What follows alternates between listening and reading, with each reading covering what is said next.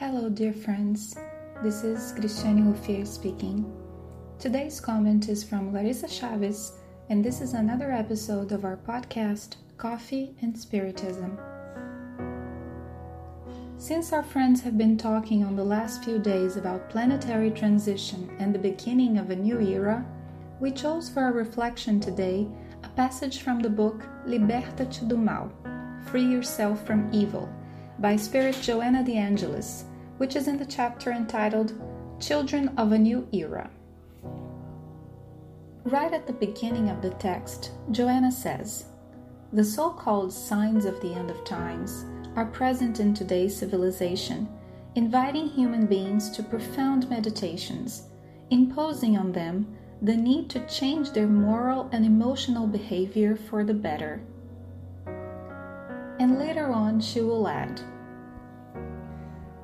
Following the inevitable process of reincarnation, we can easily identify the presence of a new generation of spirits that are on the planet in out of the ordinary, surprising conditions. Here they are, in order to prepare the great transition that has been slowly taking place, so that the planet can reach a new evolutionary stage. There are many aspects on this passage that deserve mentioning, and we will limit ourselves to just one that called our attention when we chose those two paragraphs. Being in transition means being on the way, not at the starting point, nor at one's final destination. At the beginning of a long journey, we are closer to where we started from, and after traveling miles and miles, we will be closer to our destination but the whole path between the starting point and the final destination is transition. The same thing happens to us as a group and to our planet. In that case, the journey is quite long. It is a difficult process to understand for those who are too close, who are going through the changes that is why we see tragedies, plagues, and problems of all kinds, and we feel we are the victims of chaos, that things will not work out for the best. As if we were living in our house while it is being remodeled. And it actually is. It is necessary to look forward to our final destination and trust the order that prevails amidst the apparent chaos.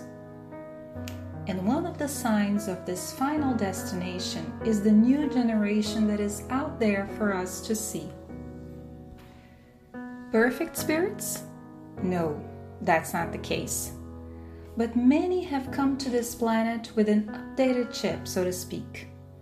Many have come as students who are more experienced in certain fields of knowledge, and many have revealed new aspects of the divine law to their brothers and sisters, who are still learning the ABC in the school of life. Others, even though they are very smart, need guidance and affection. Let us not be paralyzed by catastrophic events and let us not be intimidated by the children of the new era. That's what Joanna de Angelis seems to ask us with her enlightening words. Each one of us has something to contribute in this long journey of transition between the old man who delighted in evil and the new man who will find his happiness in doing good. There's a lot to do, starting with us trying to renew aspects of our own inner worlds.